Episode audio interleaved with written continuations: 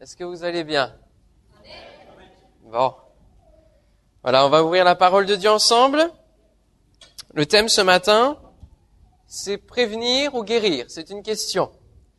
Alors, euh, le Seigneur a eu l'humour de me faire prêcher là-dessus, alors que je suis bien enrhumé, avec plein de microbes.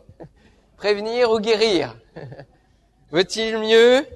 Et c'est euh, l'expression que vous connaissez, hein, il vaut mieux prévenir que guérir. On le dit souvent ça.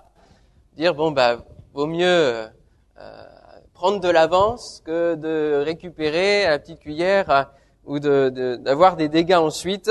Il vaut mieux prévenir. On utilise souvent cette, euh, cette expression dans le domaine de la santé, notamment, hein, puisque l'aspect de la guérison fait attrait au corps. Et je crois ce matin qu'au travers de cette question, il veut aussi répondre le Seigneur d'une manière spirituelle. Il vaut mieux prévenir que guérir spirituellement aussi. Alors on va voir ensemble euh, comment, pourquoi, dans l'évangile selon Luc au chapitre 22, versets 39 à 51. Évangile de Luc, chapitre 22.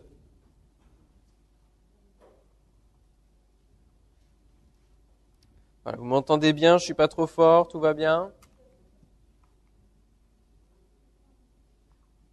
Luc 22, verset 39.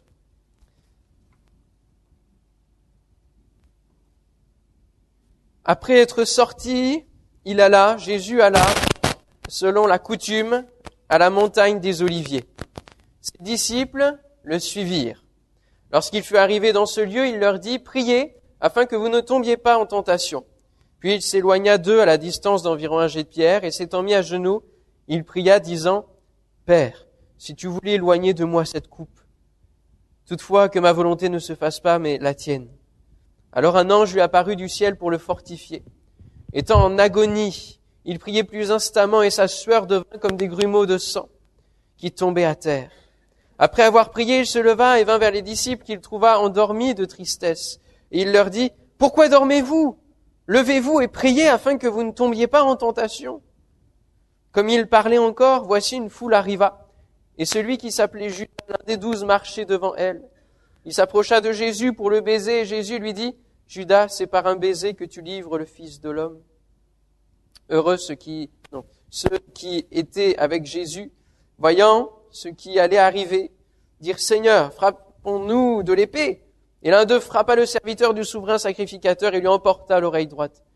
Mais Jésus, prenant la parole, dit, laissez arrêter et ayant touché l'oreille de cet homme, il le guérit. Amen.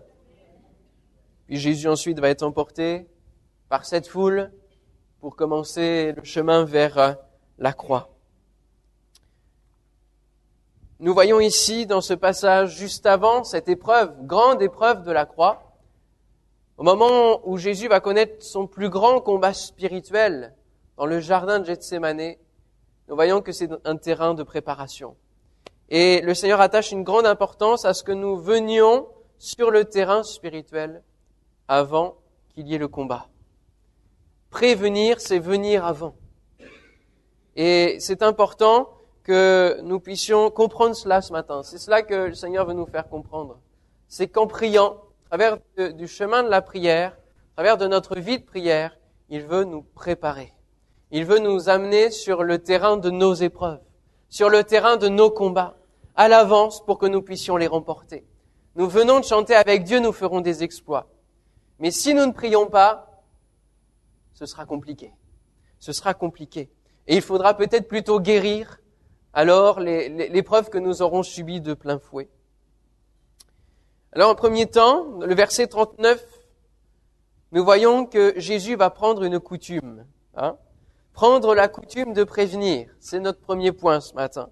Après être sorti, il alla, selon sa coutume, à la montagne des Oliviers. Ses disciples le suivirent. Lorsqu'il fut arrivé dans ce lieu, il leur dit, priez afin que vous ne tombiez pas en tentation.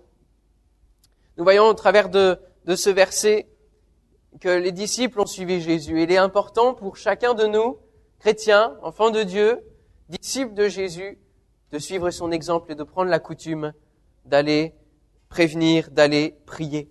Je ne sais pas quelles sont vos habitudes de vie. Sais pas quelles sont vos coutumes de manière générale. Est-ce que, euh, justement, quand vous êtes malade, est-ce que vous laissez la maladie s'empirer sans rien faire? Et ça, ça dégénère Ou est-ce que vous allez prévenir, prendre des médicaments dès que vous sentez que euh, ça commence à, à, venir, la douleur, la gorge qui gratouille, etc., ou qui chatouille, comme vous voulez? Quelles sont vos habitudes lorsque votre enfant, euh, c'est pareil, va demander... Euh, euh va dire, va venir vers vous et va vous demander quelque chose. Est-ce que vous allez le laisser sans, sans rien répondre vivre votre vie ou est-ce que vous allez prévenir? Parce que s'il n'a pas de réponse de vous, peut-être qu'il va chercher par lui-même et il va aller vers le danger. Si votre enfant ne connaît pas ce que c'est que la mort, il y a une personne qui me partageait cela il y a quelque temps, disant mon enfant ne connaît pas encore la mort. Et alors il croit qu'il peut euh, aller euh, dans la fenêtre et puis euh, tomber des étages, il n'y a pas de problème, il, continuera à vivre. Et c'est vrai que parfois ils n'ont pas la conscience. Et c'est important de prévenir, n'est-ce pas? J'espère que c'est une de vos habitudes d'éducation d'enfant de pouvoir prévenir votre enfant lorsqu'il s'approche trop près de la prise. Hein? Non, non, non, non. C'est dangereux de prévenir. Ou alors peut-être que votre habitude d'éducation, et j'espère que ce n'en est pas, c'est de dire, bah, ah, faut bien qu'il expérimente, après il comprendra. Bon. C'est l'éducation notre temps, je dirais. Hein? Il vaut mieux prévenir. Et Dieu est un Père prévenant. Il nous prévient. D'une manière générale, il prévient l'humanité tout entière de ce que le monde va devenir. Travers de l'Apocalypse, au travers du livre de Daniel, d'Ézéchiel, par image, symboliquement peut-être. Mais il y a plein de correspondances qui nous montrent aujourd'hui, dans l'état actuel de notre monde, que les choses avancent. Les choses avancent et la Bible s'accomplit. Il nous prévient euh, en Église aussi. Et il nous donne la direction que l'Église doit prendre, les objectifs, la vision. Prévenir aussi peut-être euh, de, de, d'épreuves que l'Église va subir. Et puis il nous prévient personnellement toujours au travers de sa parole, au travers de dons spirituels aussi, en disant si tu prends tel chemin, attention, je te préviens que si tu prends un chemin de perdition, il y aura des dégâts, c'est la voie du danger, il est un berger, il nous appelle, il, il nous retient près du ravin. Dieu est un Père prévenant. Et nous devons de la même manière prévenir. Peut-être que vos habitudes de vie, c'est quand vous allez au travail ou vous avez un rendez-vous important et puis que vous êtes en retard, peut-être que vous laissez le temps filer sans rien dire, les aiguilles passer, ou alors peut-être que vous allez prévenir la personne. Je vais avoir du retard. Ça change rien, en fait. Mais ça change quand même quelque chose pour la personne qui sait ce qui se passe. Peut-être que vos habitudes de vie, c'est de commencer par euh, une veille en ouvrant l'ordinateur, le smartphone, en, checkant toutes les notifications, toutes les nouvelles, en regardant combien il y a de j'aime sur la photo de, de votre repas d'hier soir que vous avez publié. Peut-être que c'est ça votre habitude? les jeunes comprendront. Ou alors, c'est peut-être que vous allez commencer en disant Seigneur, je te remets ma journée, je te remets ce programme. J'ai prévu un programme, mais si tu as prévu de le changer, change-le, il n'y a pas de problème. Quelles sont vos habitudes de vie? Jésus a pris, lui, une habitude, celle de se retirer, de prier, de venir sur le lieu où se passerait le plus grand combat spirituel de sa vie. Et il dira au verset 53, J'étais tous les jours avec vous dans le temple, et vous n'avez pas mis la main sur moi. Mais c'est ici votre heure et celle de la puissance des ténèbres. C'est vrai qu'on pourrait se dire pourquoi ils ne l'ont pas saisi avant? Ils avaient de nombreux projets de complot envers Jésus. Et plusieurs fois, ils ont tenté de mettre la main, mais à chaque fois, c'est comme s'ils étaient bloqués, comme s'ils étaient figés. On le lit dans les évangiles. Pourquoi? Parce que Jésus avait la coutume de prévenir, avait la coutume de prier, de prévenir pour lui-même. Il, il avait l'habitude de prier et du coup, ça bloquait leur action pour que le plan de Dieu s'accomplisse exactement, avec précision. On réfléchit souvent au plan de Dieu pour notre vie. On réfléchit souvent au timing de Dieu justement par rapport au plan de Dieu sur notre vie. Il est important de prendre la coutume de prier pour justement être dans le timing de Dieu et pas avant. et pas après. Luc 6, versets 11 à 13 nous dit, ils étaient remplis de fureur et ils se consultèrent pour savoir ce qu'il ferait à Jésus. En ce temps-là, Jésus se rendit sur la montagne pour prier et il passa toute la nuit à prier Dieu. Et quand on réfléchit sur notre vie de prière et quand on réfléchit sur la vie de prière de Jésus, quand on compare les deux, on se dit, mais si Jésus a prié autant, combien plus forte raison nous devons de la même manière prier, n'est-ce pas? Lui, le Fils de Dieu, celui qui avait tout pouvoir, celui qui a dit à ses disciples qui voulaient en, découdre avec l'épée à ce moment-là, il, leur a dit, mais je pourrais envoyer une légion d'anges qui me, qui me libérerait de cette situation. Pour moi, c'est pas un problème. Seulement, il est venu en tant que fils de Dieu, mais fils de l'homme aussi, pour nous comprendre, pour venir dans notre nature et venir combattre. Et il nous donne ce matin une leçon au travers de, de son exemple, une leçon où nous devons de la même manière prier, se mettre à genoux, combattre contre les puissances spirituelles. Pour que lorsque l'heure des ténèbres vient, et elle viendra un jour d'une manière complète sur ce monde, nous puissions être prêts à résister. Lorsque euh, le temps de, tentation viendra, nous soyons prêts à résister. Chaque jour que vous passez à prier n'est pas futile, frères et sœurs. C'est pas futile. Peut-être que vous vous dites, bah, je vois rien à ma vie de prière, je vois, je vois pas les exaucements de ma prière. Mais chaque moment de prière que vous passez, intensité avec votre Dieu, c'est une préparation. Parfois, vous ne comprenez pas pourquoi. Vous, ne savez pas pourquoi vous, vous priez dans un certain sens, pourquoi vous vous mettez à pleurer d'un coup.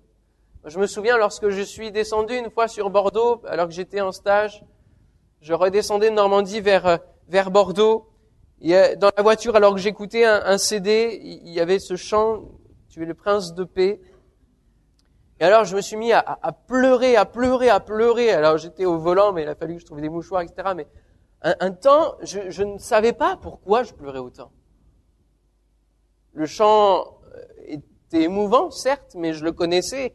Mais il y avait un temps particulier parce qu'il savait que derrière il y aurait des épreuves. Et c'était un temps de préparation. Chaque temps où vous passez en communion avec Dieu est un temps de préparation où vous venez reconnaître le terrain tous les sportifs qui se préparent, quelle que soit la discipline, ils s'entraînent. Ils repèrent le terrain. Les cyclistes font souvent le, parcours avant pour connaître les pentes, les côtes, prévenir des obstacles pour mieux rouler, pour mieux réussir, pour mieux atteindre l'objectif et gagner. De la même manière, nous voulons gagner, nous voulons réussir notre vie. Alors, préparons et reconnaissons le terrain. Ils sont venus à l'avance sur le lieu de l'arrestation. Ils n'ont pas échafaudé de plan pour que Jésus s'échappe, non. Ils ont passé leur temps à prier et à veiller. Venez-vous sur le parcours de votre vie à l'avance pour préparer les épreuves à venir ou essayez-vous toutes les choses possibles pour échapper aux épreuves? Laissez-moi vous dire que même si vous essayez d'échapper aux épreuves, il y en aura. Croyant ou pas croyant, il y aura des épreuves dans votre vie. Le plus important, c'est savoir qu'est-ce qu'on fait avec ça et de pouvoir prévenir, pouvoir prier. Alors en deux, pourquoi il est plus important de prévenir que de guérir? Parce qu'on peut se dire guérir, c'est quand même intéressant aussi. Dieu nous a donné la promesse que nous pouvons guérir. Bien sans prévention, nous tombons dans le piège. Et les nombreuses campagnes de prévention qu'on peut voir à la télé, hein, euh, sur la sécurité routière, sur le, cancer, sur euh, le tabac, sur la drogue, j'en passe, hein. Prévention aussi, euh, sécurité euh, au niveau des établissements scolaires, tout cela, tous les types d'établissements. Toutes ces campagnes-là permettent de moins guérir, moins avoir besoin de guérir. Quand on voit notamment Irma, hein, on a prévenu, on a évacué, et ça a permis qu'il y ait des vies sauvées à l'avance et qu'on n'ait pas eu besoin d'aller les repêcher dans la mer, dans l'eau, dans, dans, sous, les, sous les décombres, et qu'on n'ait pas besoin de, de, les réparer, de les guérir. De la même manière, lorsque nous ne prions pas, nous sommes plus sujets à donner accès au diable. Et on voit au travers de... de, de, de il faut s'imaginer là ce, ce, texte dans le jardin, vous avez Jésus, vous avez les trois disciples qu'il a pris derrière lui, vous avez le reste des disciples. Il faut s'imaginer que après la scène, il y, a vraiment deux scènes. Il y a la scène où il prie, et puis les disciples dorment. Et puis il y a l'autre scène où il est, en, paix face à l'épreuve qui vient, et eux, ils sont complètement paniqués. Et la deuxième scène est la conséquence de la première. Jésus est en paix, pourquoi? Parce qu'il a prié. Les disciples sont paniqués, ils vont laisser libre cours à leur chair et, à, la tentation du diable d'aller de combattre contre la chair et le sang en dégainant les épées, en l'abandonnant, en coupant l'oreille, en reniant Christ, en essayant de sauver sa peau, quitte à finir tout nu pour un des disciples. Ils vont être complètement paniqués face au mouvement de notre planète, que ce soit les catastrophes naturelles, que ce soit les politiques qui se chauffent, les nations qui, on sent que ça continue de chauffer de plus en plus. Face au réchauffement climatique, comment réagissons-nous en tant que chrétiens face à cela? Il y a trois réponses. Réponse A, je regarde cela de loin, je m'occupe de ma foi, de ma spiritualité, et puis quelque part le monde va se gérer tout seul. Hein. C'est une position. Réponse B, je panique. Que va devenir le monde? Heureusement que je suis sauvé. Réponse C, je prie, je sais que ces choses vont arriver, la Bible me le dit, je dois me préparer et discerner les temps dans lesquels je, je me trouve afin de compter mes jours pour appliquer mon cœur à la sagesse. Et ça, ça veut dire savoir où sont mes priorités, que je me prépare pour l'éternité. Quelle réponse choisissez-vous? C. Ne dites pas pour me faire plaisir. Hein. Ce qui est important, c'est de le mettre en pratique ce matin. Amen. Qui aime entendre de mauvaises nouvelles? On n'aime pas entendre de mauvaises nouvelles. Quand on entend les attentats, les tentatives d'attentats, etc., on n'aime pas ça. non plus, j'aime pas. Mais il est important de savoir dans quel temps on se trouve. Et Jésus nous a dit que nous n'étions plus du monde, c'est vrai, mais on est encore dans le monde. On est encore dans le monde et on doit savoir discerner à quel moment est euh, l'évolution de notre monde par rapport aux écrits bibliques, bien sûr, parce que la destinée de ce monde est liée aussi à celle de l'Église. Jésus nous a dit, allez dans l'Église entre vous, dans votre bon confort, là, et puis vous vous entretenez, hein, c'est ça?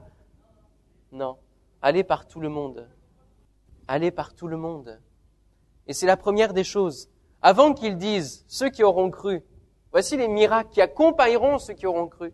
Voici les miracles de ceux qui auront annoncé, qui auront prévenu, qui auront annoncé cette bonne nouvelle. Alors ils guériront. La guérison vient ensuite. La guérison, c'est une application divine sur une action qui est due à la chair. Pourquoi on a besoin d'être guéri? Parce que le péché a agi d'une manière originelle. Avant que Adam et Ève chutent, il n'y avait pas besoin d'être guéri. Mais depuis qu'il y a le péché dans ce monde, alors on a besoin d'être guéri, que ce soit dans notre cœur, que ce soit dans notre corps. Et c'est le, fruit du péché d'une manière large. Entendez-moi bien. C'est pas parce que vous êtes malade, c'est pas parce que j'ai un rhume aujourd'hui que j'ai parce que j'ai péché. D'accord? On est d'accord. Mais c'est le fruit du, péché d'une manière générale qui, qui travaille dans l'humanité et qui atteint nos corps, qui atteint nos cœurs qui, vient mettre des blessures sur nos vies. Et on a la grâce que Jésus, notre Dieu, soit un Père prévenant, mais qu'il soit aussi un médecin qui sait guérir. Amen. Verset 51, ayant touché l'oreille de cet homme, il le guérit. Oui, on a cette grâce-là. Il ne faut pas en abuser. C'est parce que l'un des disciples a coupé l'oreille que Jésus a eu recours à la guérison. C'est toujours une action due à la chair. La guérison est miraculeuse, c'est vrai, mais elle n'est pas, elle est consécutive, elle, n'est pas causative, elle, n'est pas la cause de la chose. C'est la prévention qui va être la cause et qui est importante. La guérison, même si on est guéri aujourd'hui, ça n'évitera pas qu'on soit malade encore demain pour autre chose. Elle ne change pas les circonstances, mais la prévention peut changer, peut sauver une vie. Voulons-nous être une Église qui préfère récupérer les blessés de la vie par le péché Ou alors est-ce qu'on veut être une Église qui prévient le monde et qui permet à des âmes, comme nous disait Abel tout à l'heure par rapport aux jeunes et aux ados, permet à des âmes de ne pas connaître des blessures qui vont laisser des séquelles gravées à jamais dans les cœurs. Et même si le salut agit, parfois il y a des séquelles qui continuent. Dieu peut en guérir et Dieu peut les laisser. C'est lui qui choisit. Au niveau de notre cœur, il nous pardonne, et parfois il y a des séquelles qui sont là, irréversibles. Et moi, je bénis le Seigneur de ne pas avoir connu dans mon temps de jeunesse, d'avoir à, goûter à la drogue, d'avoir à, goûter même à ce que c'est qu'une cigarette. Je bénis le Seigneur parce que ça m'a gardé de bien, bien des problèmes, de bien des conséquences mauvaises pour ma vie. Alors, quelle, quelle église voulons-nous être? Quelle église préférons-nous être? Voulons-nous être une église qui voit passer les coups durs et qui les subit de plein fouet? Ou est-ce que nous voulons être une Église qui discerne et qui prévoit? Prévenir permet de mieux guérir. On préférerait l'inverse quand même. Hein. On préfère guérir. Et euh, on voit parmi les différents événements qui sont euh, créés euh, peut-être en France dans les églises, on assiste à beaucoup plus de séances de guérison, de délivrance, que d'événements qui annoncent l'Évangile, comme ça a été présenté ce matin qui annonce l'évangile au travers de différentes choses. On a beaucoup plus de cela, on a beaucoup plus d'attrait, parce que guérir, c'est plus gratifiant pour, euh, pour l'homme. C'est vrai. Voilà, l'onction de guérison, c'est plus gratifiant. Alors, entendez-moi bien et rétablissons aussi l'équilibre. Je ne fais pas euh, toute la noirceur de la guérison. C'est important qu'une église qui avance, ce soit une église qui permet la guérison. Il faut les deux. Il faut comprendre que la guérison vient après. Ce qui est important, c'est de prévenir, c'est d'annoncer. Et on va lire un texte ensemble dans Matthieu chapitre 16 qui va nous permettre de comprendre cela. Matthieu chapitre 16, versets 1 à 4. On a quatre versets là. Où Jésus va se retrouver dans une autre situation face aux pharisiens et aux sadducéens qui vont l'aborder. Et ils vont l'aborder pour l'éprouver. Encore un temps d'épreuve. Et ils vont lui demander de leur faire voir un signe venant du ciel. Autrement dit, un miracle. Montre-nous un miracle. Montre-nous une guérison. Montre-nous. Et parfois, en tant que chrétien, de la même manière, on dit, en tant que, hein, dans notre culte, Seigneur, Montre-nous un miracle, montre-nous des guérisons, puis cela nous suffit. Hein, Seigneur, évite-nous de faire des efforts, s'il te plaît. S'il te plaît. Le quart d'heure de prière avant le culte. Hein. Seigneur, fais un miracle pendant le culte, tu, tu es capable. Pas besoin de prier pour ça. Hein. Verset 2. Jésus leur répondit le soir, vous dites, il fera beau car le ciel est rouge, et le matin, il y aura de l'orage aujourd'hui car le ciel est d'un rouge sombre. Vous savez discerner l'aspect du ciel, et vous ne pouvez pas discerner les signes des temps. Une génération méchante et adultère demande un miracle. Il ne lui sera donné d'autre miracle que celui de Jonas. Puis il les quitta et s'en alla. Mon frère, ma sœur, avant de demander un miracle dans ta vie, va sur le terrain de la prière va sur le terrain où tu pourras voir le miracle. Amen. Accepte le chemin d'obéissance qu'il te donne. Parce que le chemin d'obéissance de Jonas, Jonas n'a pas obéi, il a perdu du temps.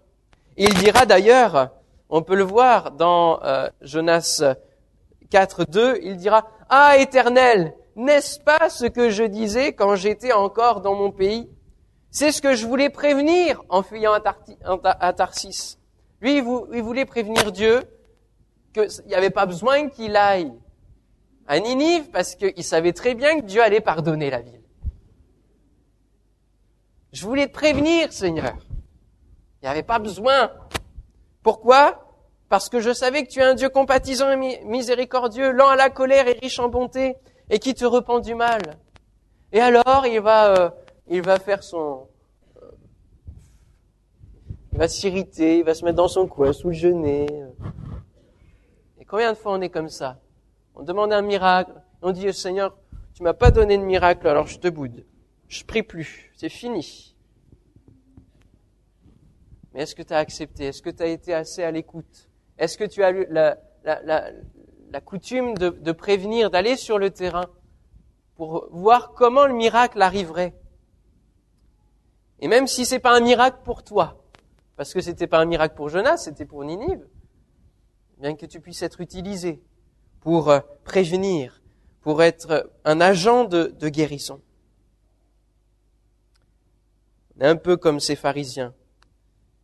Donne-nous un miracle, cela nous suffit. Pas besoin de faire d'efforts à chercher ta face. On sera plus efficace dans la guérison si on prévient, si on discerne les temps dans lesquels nous sommes et quels mots nous avons à guérir. Hein? Peut-être que beaucoup souhaitent le, don de guérison au travers des dons spirituels ce matin. Peut-être que beaucoup souhaitent ce don-là. Oui, d'accord. Mais qu'est-ce que vous avez à guérir?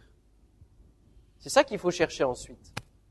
Parce que souvent, on reste euh, sur, notre chaise ou on reste euh, chez nous et dire Seigneur, donne-moi le don de guérison. Oui, mais il n'est pas pour toi le don de guérison. Il n'est pas pour ta gloire le don de guérison. Il est pour les autres. Donc à un moment donné, il va falloir prier le Seigneur pour savoir vers qui, en disant Seigneur, envoie-moi vers ceux qui ont besoin de ce don-là. Amen. Eh oui. Il y a un ordre qui rend les choses plus efficaces. Acte des apôtres, chapitre 11, versets 27-29, nous raconte que des prophètes sont venus depuis Jérusalem jusqu'à Antioche, et l'un d'eux, nommé Agabus, il va se lever et il va annoncer par l'Esprit qu'il va y avoir une grande famine sur toute la terre. Et elle va arriver sous Claude. Et alors, qu'est-ce qui va se passer? Les disciples, eh ben, ils vont euh, prendre la résolution d'envoyer, chacun selon ses moyens, un secours aux frères qui habitent la Judée quand on sait les choses, quand on prévient, quand on est au courant, quand on va sur le terrain de la prière et que Dieu nous prépare et qu'il nous donne des informations, alors on peut mieux agir dans la guérison. On peut mieux guérir. Et là, ils ont préparé parce qu'ils ont su être à l'écoute de Dieu, parce qu'il y avait des prophètes qui étaient euh, constamment euh, dans la présence de Dieu et, à chercher la, la direction de Dieu, eh bien, ils vont être utilisés pour prévenir. Et la leçon de la prophétie, c'est de la prévention. C'est de l'avertissement. La prophétie, c'est souvent on veut donner des paroles de prophétie, de connaissance, de, de sagesse. Il faut comprendre que la prophétie, c'est ça. C'est de la prévention, c'est de l'avertissement. Est-ce que nous sommes assez en prévention dans notre vie de prière? Je vais vous donner un témoignage. Il y a en mai, notre sœur Abla a dû se faire opérer dirai pas ce que c'est, ça, lui est personnel, mais elle, elle, a dû se faire opérer, donc elle me l'a dit, et moi je l'ai noté dans mon agenda, tel jour, opération de cette sœur. Et puis euh, vient le, le rappel hein, de la prière, et puis je lui envoie un texto, simplement, je me dis, voilà, je vais, je vais l'encourager simplement. Puis dans le texto, je lui écris, mais je suis pas conscient que je suis utilisé par Dieu pour ça. Je lui écris, l'opération va bien se passer, et vous rétablirez plus vite que, que, que normalement, que prévu. Bon, elle reçoit ça. Et puis, quelques temps après l'opération, elle m'appelle, elle me dit, ça s'est passé exactement comme ça. Je, les, médecins ont été étonnés. Ils ont été étonnés de, de ce que euh, je me sois rétabli aussi rapidement. Dieu veut nous utiliser pour encourager, parce qu'au travers de cette épreuve d'opération qui n'est pas facile, on ne sait pas toujours où on va, et on a besoin d'encourageurs on a besoin de prophètes, on a besoin d'une parole du Seigneur qui soit précise, qui corresponde à notre situation et qui va nous amener sur le terrain de la victoire. Amen.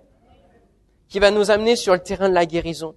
Alors c'est maintenant qu'il faut développer votre vie de prière. Ce n'est pas dans l'éternité. C'est aujourd'hui, c'est maintenant. C'est maintenant qu'il faut veiller et prier, comme dira Jésus à ses disciples. C'est pas au moment où l'ennemi arrive pour te prendre et pour te, te, balayer que tu dois te mettre à prier. C'est avant que tu dois préparer. C'est maintenant qu'il faut veiller et prier. C'est pas lorsque l'ennemi est aux portes de la ville que le sentinelle se met à crier et à avertir. C'est bien avant, alors qu'il l'aperçoit depuis l'horizon.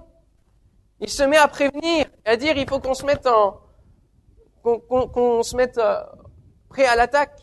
Mais ils ont veillé, prié. C'est aujourd'hui qu'a lieu le combat spirituel contre les dominations. Arrêtons de nous battre contre la chair et le sang, de nous battre comme euh, Don Quichotte avec les, moulins, hein, qui voulait combattre les moulins. Nous sommes souvent comme ça en tant que chrétiens, à, battre l'air parce que on ne sait pas où on va, parce qu'on ne prend pas le temps de prier, parce qu'on n'éduque pas notre vie de prière. Nous sommes tous appelés à manifester les dons spirituels, à aller dans le prophétisme et à arrêter de laisser la faiblesse de notre chair l'emporter sur la disposition de notre esprit. Jésus nous donne un grand conseil. L'esprit bien disposé, bien souvent on est disposé à prier, on est disposé à aller au culte, disposé à aller dans la présence de Dieu, à vouloir plus de Dieu. Mais souvent c'est la chair qui l'emporte. Dès le lendemain, la chair reprend le dessus. Dès qu'on se met à prier dans, dans, notre chambre, la chair reprend le dessus et, et, on a plein de choses qui nous passent. On a, et puis, puis il y a une, une, flemmardise qui, qui s'empare de nous. On a besoin de combattre contre ça et dire non, Saint-Esprit, viens m'aider. Viens m'aider dans ma vie de prière à remporter la victoire et à combattre, à être un intercesseur, à être un prophète. Amen. Je, je parlais à l'exemple des, des Huguenots. On est dans les 500 ans de la Réforme. Parlons un petit peu des Huguenots, ces protestants qui ont dû se cacher parce qu'il y a eu la persécution. Et alors ils se rassemblaient dans, les forêts, dans les bois, dans, dans, ce qui servait de grotte. Et bien souvent, alors qu'il y avait la persécution, l'ardeur des chrétiens, la vie de prière de ces chrétiens était forte. Et alors, parmi eux, il y avait des, des prophètes, il y avait des gens qui recevaient des paroles d'avertissement, de prévention sur les temps à venir.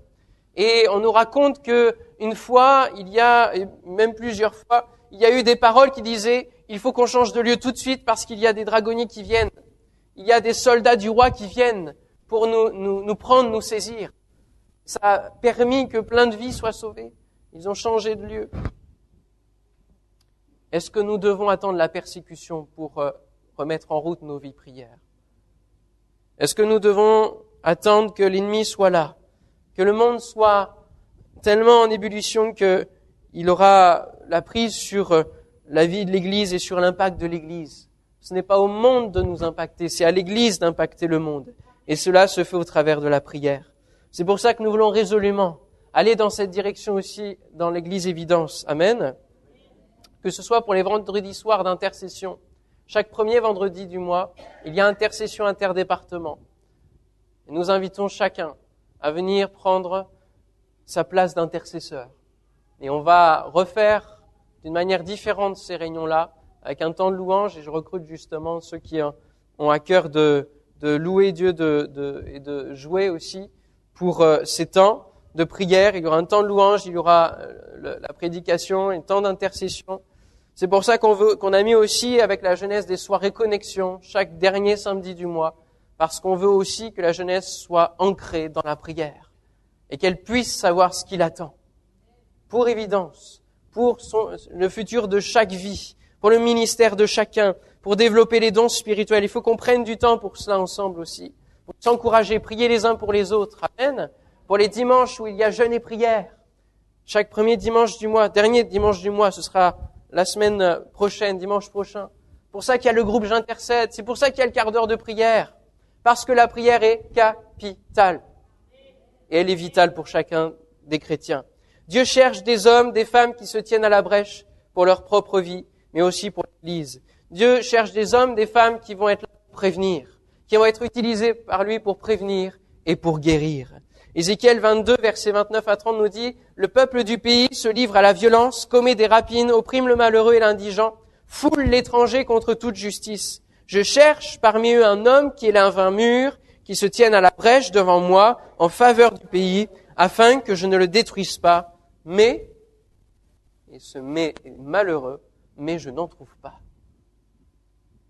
Et ce matin, sur tout l'auditoire que nous sommes, Dieu nous dit, je cherche des hommes, des femmes. Alors ce matin, qui veut se lever pour prévenir et guérir efficacement? La question ne se pose plus. Qui veut guérir et prévenir ce matin?